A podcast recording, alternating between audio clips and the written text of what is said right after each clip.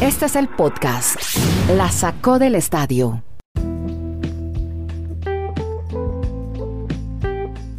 Hola, ¿cómo están? ¿Cómo andan? Episodio 397. Ahora me quito la mascarilla para poder hablar con ustedes, nuestros queridos oyentes de este podcast que se llama La Sacó del Estadio. Originamos desde Bristol, Connecticut, de Estados Unidos, con Kenneth Garay, Dani Marulanda en el Retiro, en la ciudad del Retiro en Colombia, y Andrés Nieto desde Bogotá, Colombia. Y hombre, no podemos ser ajeno a una realidad que está viendo Estados Unidos. Aquí hablamos de deportes americanos, pero quizás se vivió un momento muy triste para la democracia en ese país. De eso nos va a hablar ya Kenneth Garay, un poquito las reacciones y cómo reaccionó el deporte, que aunque muchos consideran que puede ser secundario, creo que en esta oportunidad se manifestó y de qué manera después del ataque de un grupo de fanáticos de Trump al Capitolio de los Estados Unidos. ¿Cómo ¿Qué reacciones hubo en la NBA a esta insurrección? Kenneth Garay, a usted lo saludo en Bristol, Connecticut, para que le cuente a los oyentes de este podcast que se llama La Sacó del Estadio. Ya estamos con Dani. Hola, Kenny. ¿Cómo le va, Andrés? Un día triste, definitivamente algo que no pasaba desde 1814, cuando los ingleses invadieron el Capitolio. Lo de ayer fue terrorismo. Esos no son manifestantes, no. Lo de ayer en la Casa Blanca fue terrorismo doméstico y lamentablemente perdimos cuatro vidas. Doc Rivers, hoy el ganador en jefe de los 76 de Filadelfia, el hombre que viene de dirigir a los Clippers, fue uno de los que habló, más allá de las protestas o más allá de eh, los momentos eh, de silencio y de rodilla en suelo de los jugadores de la NBA. Dijo, hombre, yo me pongo a pensar, ¿y qué tal que hubieran sido afroamericanos, musulmanes, latinos u otras minorías los que entraron al Capitolio? Quizás las cosas hubieran sido muy diferentes. Eh, en eso estamos de acuerdo. Lo cierto es que es hora de que se toquen un poquito y se den cuenta que se ha llegado al fondo, que quizás se tocó fondo en el Capitolio y con lo que pasó en esta administración y con lo que se viene para que las cosas mejoren. Eh, es la única esperanza, porque es tristísimo lo que pasó aquí en los Estados Unidos. Y usted hablaba del deporte. Hombre, Andrés. Sí uno decía antes de la pandemia, o yo era de los que decía lo más importante de lo menos importante. Eso lo cambié después de la pandemia y, mucho antes de que pasara lo que pasó ayer que nadie se lo imaginó. Eh, yo ahora lo llamo importante. Quizás no lo más importante, no, eh, pero muy importante. Vea que en la medida en que los deportes empezaron a jugarse, así fueran a puerta cerrada, se volvió a sentir eh, una normalidad, entre comillas, o sea, se volvió a tener ese sentido de normalidad que la gente quería en la pandemia.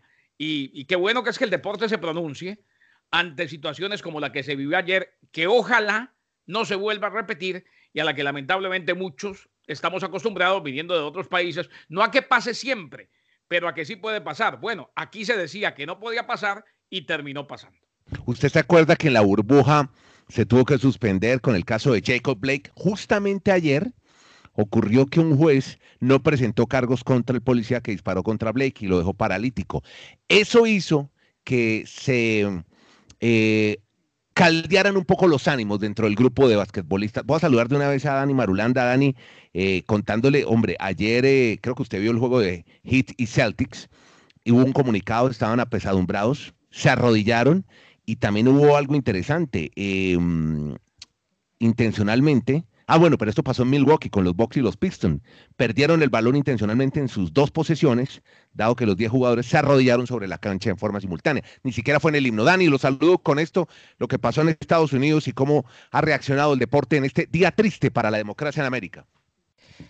Así es, abrazos Andrés, abrazos Kenneth, pues es una situación muy lamentable, sobre todo cuando hay un país tan polarizado. Llegar a acuerdos es muy complejo, porque es que si uno dice blanco y el otro dice negro, realmente es una situación a futuro cada vez más complicada. Pero los deportistas, como lo hemos manifestado en el podcast, han tratado de ser básicamente líderes en, todos esos activismos y sobre todo el tema de la NBA. Usted reseña lo de los Celtics y el Heat, incluso estuvo a punto de que el partido no se iba a realizar en la noche anterior. Al final ellos sacaron un comunicado, o sea, básicamente jugaron bajo protesta por todas las situaciones que se están viviendo. Y aquí va a aparecer el liderazgo, yo doy un nombre propio, LeBron James, que ha sido el hombre de la temporada 2020, no solo por lo que fue el título de la NBA, sino porque es uno de los líderes, sobre todo de la comunidad afroamericana y de todos estos activismos. A ver si ellos llegan a, tener incluso ya reuniones directamente con todo el tema o, lo caldeado del ambiente político que se está viendo en Estados Unidos. Y también muy pendientes el fin de semana, cuando arranque el super, el super fin de semana de los wildcards de, de la NFL, los deportistas que también están ah, unidos a favor de todas estas situaciones tan complejas en Estados Unidos, pues veremos qué van a, realizar durante el fin de semana en esta postemporada. Igual le hubo acción. Ayer Kenneth Garay tuvo el, um, el honor de transmitirle a toda América Latina, Estados Unidos, eh, el juego entre los Clippers y los Warriors. ¿Cómo le fue? 21 puntos veo de Kawhi Leonard. Y empezaron mal los, los de Golden State, Kenny. Sí, eh, fue un mal comienzo para los Warriors de Golden State. Y al final, pues hombre, se le dan las cosas a los Clippers de Los Ángeles que se llevan la victoria. Los Clippers que venían de perder ante San Antonio. La buena noticia al regreso de Paul George. Eh, tenía un problema en el tobillo, pero pudo jugar el día de ayer. Sin embargo, y estoy de acuerdo con Steve Kerr, y no sé qué opinan ustedes, eh, Dani y Andrés, el proceso va bien para este equipo de Golden State. O sea, uno ve jugadores como Eric Pascal que hacen las cosas bien, uno ve a Wiseman que definitivamente es lo que se esperaba y tiene con qué seguir creciendo en la NBA. Y por ahí, pues, una vez más ve a Stephen Curry, que tuvo la menor producción de su temporada, después de que venía de establecer récord de puntos en dos partidos. Le había metido 62 a los Trailblazers de Portland y 30 a los Reyes de Sacramento. O sea, por un lado, los, eh, Clippers de Los Ángeles, de la mano de, de Tyron Lue, el otro entrenador en jefe de los Cavaliers de Cleveland, que saben que esta temporada tienen que llegar donde se espera que lleguen mínimo a la final de conferencia. Y por otro lado, Golden State, que me parece su proceso va bien en cuanto a la reconstrucción del equipo. No, yo, le cuento, perdón, de ese partido de los Clippers y de los Golden State Warriors. Cuente. Que muy atentamente lo seguimos desde el principio hasta el final. Pasa a la medianoche en Colombia, 12 y 30, y el señor Garay es un fenómeno. Narra, comenta, lee comerciales, lo hizo absolutamente de todo ayer en la transmisión de ESPN. Sí, sí, sí. lo, único que me hace fenómeno es venir aquí a charlar con ustedes en la Sacó Podcast, desde Alaska hasta la Patagonia. Pero, pero cuente un detalle, no es que ESPN no tenga comentaristas para acompañarlo. ¿Qué fue lo que pasó, Kenny? No, lo que pasa es que, a ver, eh, eh, en esta nueva era hemos disfrutado, porque eso sí, si algo bueno dejó la pandemia es que nos dimos cuenta que podemos trabajar cada cual desde su casa. Ayer, lamentablemente, la empresa Xfinity, que es la que provee el Internet, eh, tuvo un momento en el que se bajó mucho la señal en gran parte de la costa este de los Estados Unidos, la señal del Internet, y no, por Dios, teníamos al mejor comentarista, Sebastián Martínez Christensen, eh, para el partido de anoche, después de que en la primera tanda, en la derrota del Miami Heat ante los Celtics de Boston, estuvieron el gran Ernesto Jerez y don Pablo Viruega, pero lamentablemente la conexión del Internet no se dio y todo el equipo de producción me arropó, como, como sucede, como ha sucedido en varias ocasiones, para que podamos sacar esto adelante. Lógico, con una gran ausencia. Nunca se escuchará igual. Siempre es bueno tener al relatorio. Claro, pero de eso se trata. Pues, son lo que llaman los gajes del oficio. ¿A usted le impresionó otro partido? Estoy viendo Danny Bradley Bill hizo 60 puntos ayer con los Sixers, pero usted le impresionó otro partido. Me estaba hablando de otro juego de la NBA. No, precisamente el de Miami Heat y los Celtics de Boston fue un partidazo. Faltando minuto y medio ganaban por 10 puntos el equipo de Boston. Miami de manera increíble lo iguala, pero en la jugada final, con menos de un segundo en el reloj, 0.2, los Celtics anotan la sexta ganadora y se van de Miami con el triunfo. Un muy buen partido el que disfrutamos ayer también por las pantallas de ESPN. Y destacar de manera individual exactamente lo de Bradley Bill, que es la gran figura del equipo de los Washington Wizards, 60 puntos. La primera vez que este jugador logra esa cantidad de puntos en la NBA, pero su equipo ha caído nuevamente en la jornada anterior. Bueno, vamos a darle ahora a la NFL porque Kenny Garay tiene noticias sobre Trevor Lawrence, que se va a presentar entonces para el draft. ¿Cómo es la historia? Eh, era un secreto a voces. Se sabía que definitivamente, pues, es más, durante toda la temporada hemos venido diciendo que el que se quedara con el último puesto, con la primera selección del draft, iba a elegir a Trevor Lawrence. Bueno, él se encargó de ratificarlo si es que existía alguna duda. Trevor Lawrence reveló vía redes sociales su decisión de dejar a Clemson para saltar a la NFL. Debe ser, debe ir, como van las cosas, a los Jaguars de Jacksonville. Muy seguramente, Trevor Lawrence, el buen quarterback de Clemson, un Clemson que acaba de perder ante Ohio State en eh, el fútbol americano universitario, de tal manera que ya puede pensar del todo en la NFL este quarterback que promete. Claro, después hay un proceso, como el que se ha vivido con Justin Herbert, con Tua Tagovailoa, con Josh Allen, y a unos les va bien, a otros no, con el mismo Baker Mayfield. ¿Sabe, Andrés? Perdón, ¿quién se está, debe estar allá hablando sus cabellos de, de, su pronunciado bigote? ¿Se ha visto que el dueño de los Jacksonville Jaguars, el señor Chaif Khan, tiene el bigote estilo Salvador Dalí? Sí, sí, sí, sí. Tranquilamente, en este momento pensando en que le va a llegar Trevor Lawrence, en que tiene una cantidad de dinero para invertir en el equipo por el tope salarial y además tiene más de 10 selecciones del draft. O sea, Jacksonville es una ciudad muy interesante para los deportistas porque no hay esos impuestos tan exuberantes o tan altos como en otros equipos o en otros estados mejor. Entonces podría ser con la llegada de Trevor Lawrence que algunos jugadores quieran ir a armar este equipo de Jacksonville en la Florida. Bueno, y hablando de la Florida, usted tiene novedades por el lado de los Dolphins. Sí, ¿cómo les parece que Sean Gailey, que había filtrado alguien por allí, un pasante de, de, ESPN que, iba a que, que, lo iban a sacar de los Dolphins, pues 24 horas después de la rueda de prensa que nos manifestaba Kenneth del señor Tom Flores, donde dijo que se iban a mantener todo el cuerpo de staff, sorprendió ayer que él mismo haya manifestado que renunciaba a los Miami Dolphins. Es decir, desde este día los Dolphins no tienen coordinador ofensivo y ahora se va a intensificar una búsqueda de qué entrenador pueda llegar a cumplir esa función en los Dolphins o si van a ascender a alguno de los que ellos tienen en el staff para ayudar a Tua. Yo creo que eso demuestra que en el que a Tua más presión le va a poder llegar o al menos le van a decir, venga, que usted va, a ser el tipo que va a comandar todo el tema de la ofensiva con otro coordinador porque realmente no hubo como una muy buena relación entre Changeli, que es un señor ya de edad, y Tua, que es un muchacho que apenas está llegando a la NFL. Eh, Andrés, yo le tengo, y Dani, les tengo candidatos. Sí. De dentro de la casa, ¿Quién? George Gox, el coach de Tyrants, puede ser. Sí, sí. O Eric Studeville. Eric Studeville es el coach de running backs. Y alguna vez dijo Brian Flores que le ve un futuro brillante como coordinador ofensivo y en algún momento como entrenador en jefe de la NFL. Ayer me decía, y no sé qué opine Dani Andrés, eh, Sebastián Martínez Christensen, y no es una noticia, es un, un concepto de Sebas. Dice: A mí me encantaría que trajeran a Anthony Lynn, el entrenador en jefe que acaba de ser despedido por eh, los Chargers de Los Ángeles porque de coordinación ofensiva sabe bastante. Y lo, demostró con, con, Justin Herbert. O sea, Justin Herbert tuvo una temporada magnífica siendo novato en la ofensiva. Lo que pasa es que los Chargers cometieron muchos errores y mal en la defensa, pero sí es una muy buena alternativa a lo que manifiesta Sebastián, sobre todo para la parte ofensiva de los Dolphins.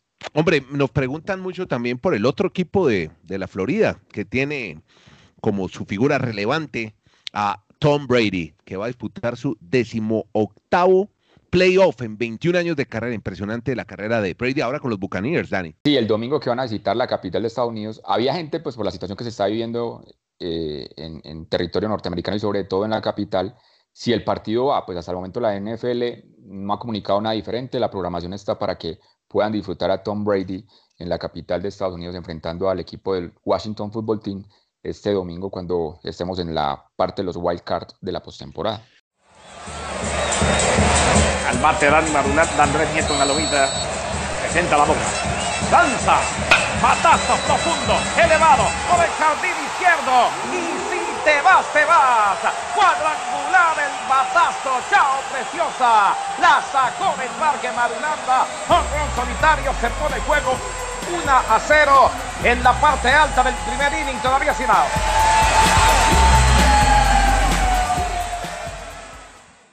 Y me muevo ahora para la LBA del emparrillado, como diría Kenneth Garay. Nos vamos al, al Diamante, al parque, para hablar un poco del calendario de la MLB, que por ahora está como está, ¿no, Kenny?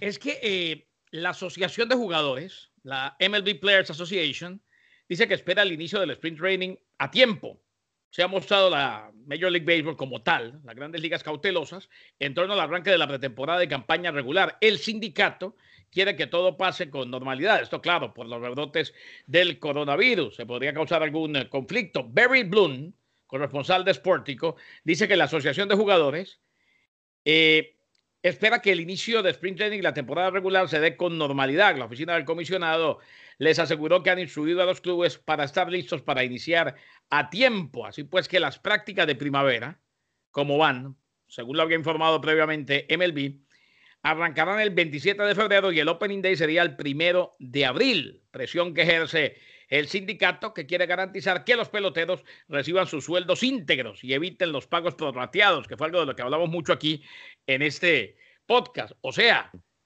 Eh, claro que la asociación de jugadores siempre va a estar a favor de que se cumpla con todo el calendario para evitar que tengan la excusa los dueños de equipo y las grandes ligas de los pagos prorrateados o de pronto por ahí inventarse otra temporada reducida, ya no de 60 juegos, pero tampoco de los 182.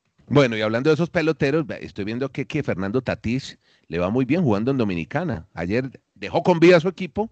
Las Estrellas Orientales le ganaron a los gigantes del Cibao. Me imagino que le habla mucho el señor Jerez de estos equipos, Kenneth. Sí, pero él, él, no, es, él no es de los gigantes. Él es de las Águilas del Cibao, que está enfrentando la otra semifinal ante los Toros del Este y que ayer también se mantuvieron con vida. Eh, la gran noticia en República Dominicana es que no está en el round robin, en el cuadrangular final, los Tigres del Licey, los dos ah. equipos grandes de Dominicana, el Real Madrid del Barcelona, el eh, eh, Manchester United del Manchester City, los del clásico, son los Tigres del Licey y las Águilas Ibaeñas. Esta vez no están los Tigres, han tenido una muy mala temporada. Bueno, ya verán y qué es lo que pasa en los coffee breaks en ESPN, ¿no? De esto están hablando aquí de parte de señores, tanto Garay como el No, tanto en los coffee breaks, no, pregunta a la Marulanda. Si vas para Nueva York, más vale que abordes el tema. Pregúntale a Maru lo que le tocó. bueno, muy bien, vamos con lo, No lo levantan, lo levantan uno a palo venteado todo el día y no les habla del, del béisbol caribe.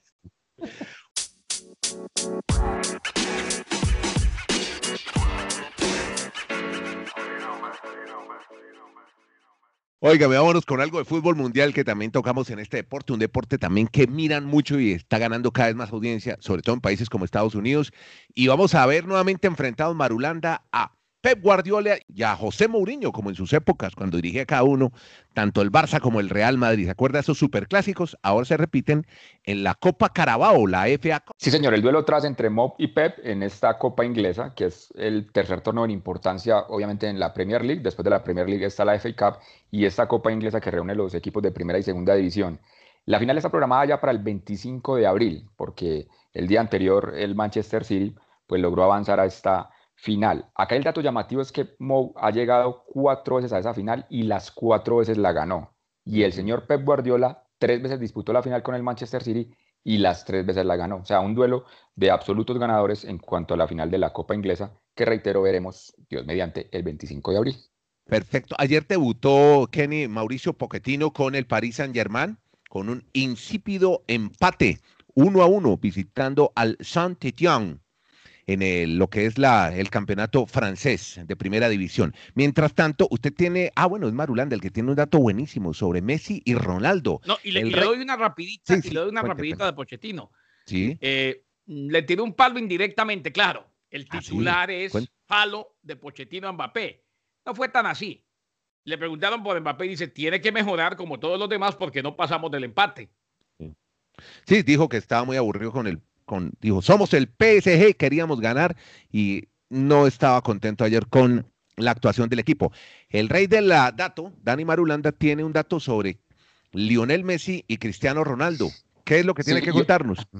Le tengo dos. El primero de Messi y Ronaldo es que con los goles que hizo ayer Messi, ya estamos en el año calendario obviamente 2021, solo hay dos futbolistas desde el 2005, Lionel Messi y Cristiano Ronaldo, que en cada año calendario, desde el 2005 hasta esta fecha, por lo menos han hecho un gol en todos esos años, o sea, en 17 de manera consecutiva. Eso ninguno otros de los futbolistas que hay en ese momento en el planeta. En cuanto a las cinco grandes ligas, nos referimos de Europa, la Premier League, la Liga de España, el Calcio italiano, la Liga francesa y la Bundesliga, la Liga alemana. Y el otro dato que nos llamó mucho la atención ayer, Kenneth Oyentes y, mi estimado Andrés, es el del Milan. Resulta que esta situación familiar llegó a que ya tengan 100 partidos en la historia una misma familia para el Milan. Ustedes recuerdan al padre Cesare Maldini. Claro, estuvo de Paraguay. Fue, entrenador de Paraguay en un mundial, ¿se acuerdan? En el, mundial del 2002. Eh, en, ese, en ese mundial marcarían, llegó a Paraguay al mundial y lo echaron. Y ah, Entonces Cesare Maldini jugó 347 partidos con el Milan. Después su hijo Paolo jugó 647. Y ayer, en la actuación del Milan, jugó Daniel, que es el hijo de Paolo, obviamente el nieto de Don Cesare, ya su sexto partido. Se suman las cifras de los tres jugadores y la cifra exacta es mil partidos en la historia del Milan de abuelo, padre e hijo para esta institución. Efectivamente estuvo en el 2002 dirigiendo a la selección de Paraguay. Don Chechare Maldini, el abuelo fue, de esa, este esa fue la eliminatoria aquella en que, en que Colombia le mete una goleada de padre y señor mío Sí, en Asunción a Paraguay, que ya estaba clasificado. sí. Y, y mientras tanto, hacía gol Colombia y. El tongo, el tongo en Montevideo. y- Exacto, y modificaba de Argentino. uruguayos y argentinos. Sí. Marc Arián lo echaron después de ese último partido, pese a que había clasificado, y trajeron a Maldini. Fue, fue Ah. un día de un, cuatro- un día de un 4-0 que Neider Morantes jugó como si fuera un pibe de Valderrama.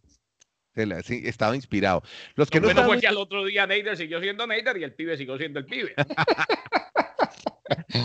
Eh, más bien el que no estaba ni como Neide ni como el pibe eran los jugadores de Boca Juniors, por lo menos han sido muy criticados, se complicaron un poco, dicen en Argentina, en esta semifinal de la Copa Libertadores ante el Santos en la bombonera sin público, Dani.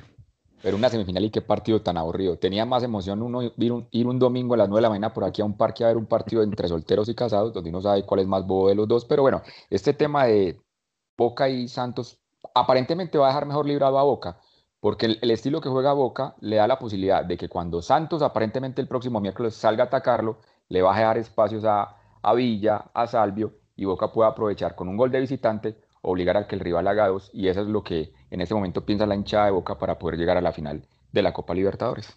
Sí, perfecto. ¿Usted ya vislumbra una final o no? ¿Se- ¿Se queda entre los brasileños o se meterá a Boca? Podcast La Sacó del Estadio. En Twitter, arroba La Sacó Podcast.